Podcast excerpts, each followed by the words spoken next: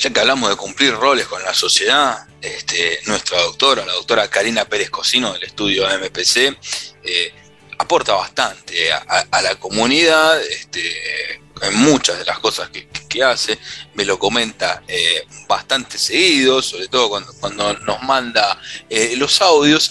Y el audio del día de hoy, para darle cierre a este ciclo que ha tenido durante todo el mes de agosto, el, el mes de la niñez, tiene que ver con la identidad, así se dice.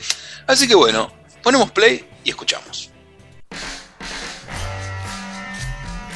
Hola, como nos propusimos durante todo el mes de agosto por ser el mes de la niñez, vamos a hablar otra vez de derechos de los niños. Pero este derecho del que vamos a hablar hoy es un derecho más amplio, porque nos abarca a todos. Todos tenemos derecho a un nombre y a un apellido que nos identifique. ¿Y por qué es importante que ese nombre y ese apellido nos identifique? Bueno, ya el doctor Jambías, un gran jurista de nuestro país, ha dicho que el hombre constituye un valor en lo jurídico, en lo económico y en lo social. Importa tanto que esa unidad valiosa aparezca enunciado de una palabra sin equívoco ni confusión posible. Es decir, ya él lo decía, la persona tiene derecho a hacer em, uso de un nombre que no lo confunda con otra. ¿Y por qué lo digo a esto?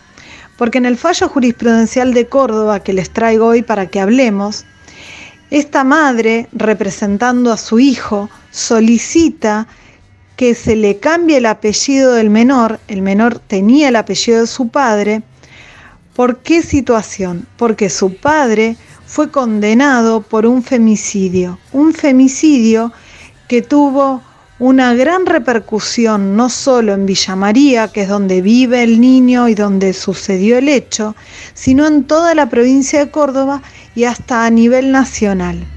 Entonces, por este motivo, la madre considera que el desenvolvimiento en el ámbito social y educativo actual y futuro de su hijo se va a ver totalmente afectado.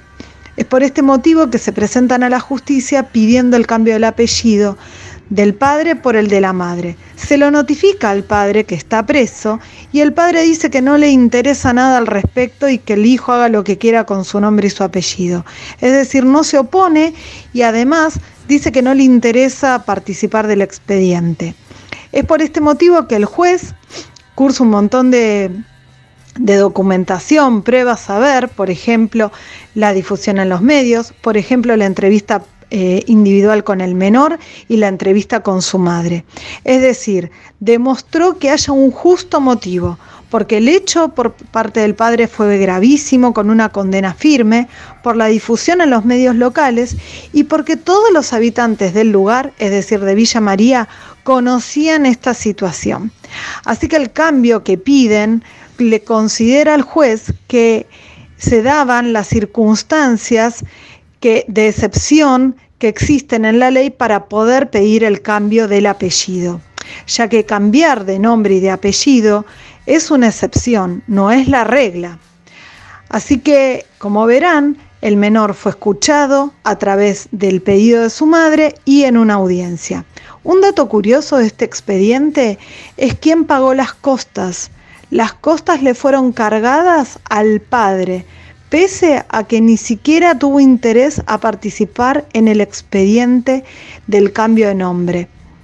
Es un fallo de este año que por supuesto se preservan los datos de quienes intervinieron, como ya les dije, de la ciudad de Villa María, con fecha de abril de este año 2021, identificado como la sentencia número 11.